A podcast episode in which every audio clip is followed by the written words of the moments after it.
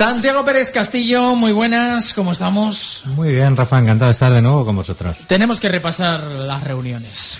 Tenemos que repasar las reuniones, no las reuniones, sino cómo tenemos que plantear las reuniones.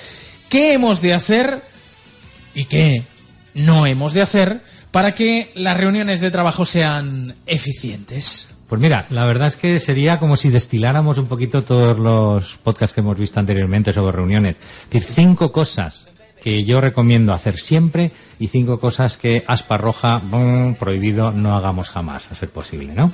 Entonces, ¿qué ocurre? Que a la hora de la verdad yo siempre recomiendo una cosa, es decir, envía siempre la convocatoria del tema y la agenda por correo electrónico y pide una confirmación a todos los asistentes.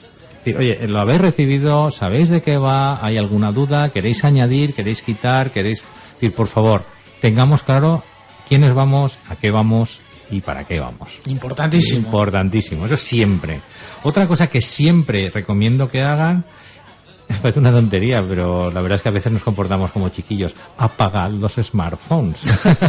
ese bip bip del Twitter, ese bip bip del correo electrónico, esa llamada en medio del momento álgido en el que se va a decidir o en el que se va a presentar el, mm, digamos, el dato fundamental y de repente, pum, te quitan toda la magia ese momento o toda la tensión o todo realmente el dramatismo porque alguien se le olvida apagar el teléfono. Por favor, apaguémoslo y un poco de respeto para el que estás poniendo, para los que están trabajando y sobre todo para tus compañeros.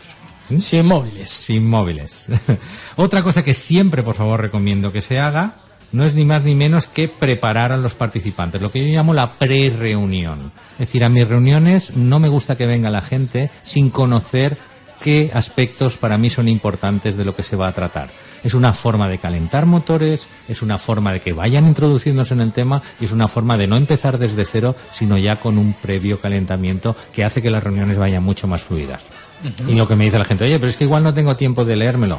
Por favor, leéroslo porque es que vamos a empezar no desde cero, sino ya en marcha. Y eso acelera muchísimo las reuniones. Y sean mucho más productivas. Muchísimo, muchísimo, ya lo creo que sí. Y una cuarta cosa que yo siempre recomiendo que hagamos es que nos aseguremos de que haya esa figura de secretario, esa persona que tome notas, esa persona que luego termine redactando el acta.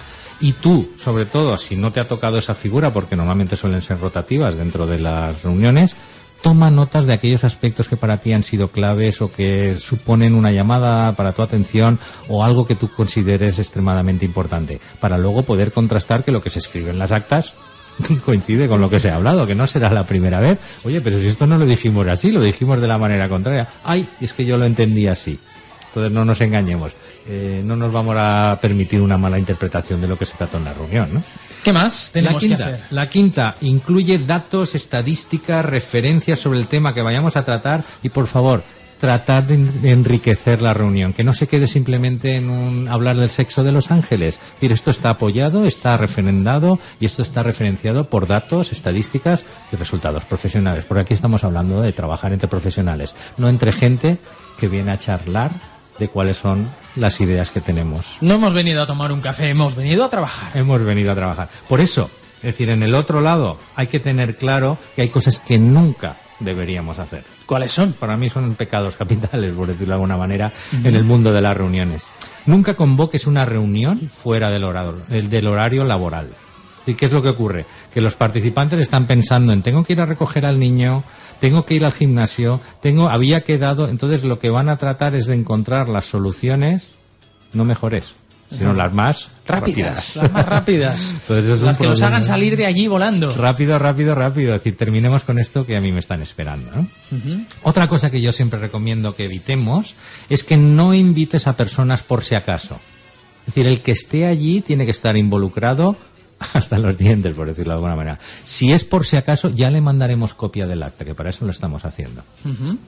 Otra tercera cosa, no permitas que una reunión se pase mucho del tiempo previsto. Es preferible que se corte aquí y se vuelva a convocar a otra reunión, porque tenemos que tener en cuenta que la gente tenemos otras agendas y si yo te reservo para ti una hora de tal a tal hora, luego probablemente tenga otra serie de tareas a cola de eso. Entonces no me destroces mi agenda, por favor. Claro, porque además decae la atención. Claro, además te cae la atención y la gente mentalmente ya está fuera, está en lo que tendría que estar haciendo. Y por último, nunca, jamás, la palabra clave es nunca, jamás permitas que nadie monopolice la atención de una reunión. Si tú eres el que lo has convocado, eh, hay gente que tiene especial don o es- tiene una especial habilidad en convertirse en el centro de la reunión. Entonces, eh, ¿para qué hemos invitado a los demás?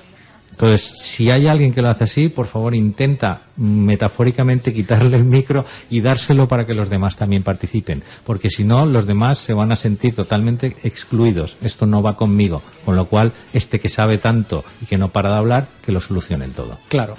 Reuniones de trabajo eficientes. ¿Qué debemos y qué no debemos hacer? Santiago Pérez Castillo, muchísimas gracias. A vosotros, Rafa, un placer.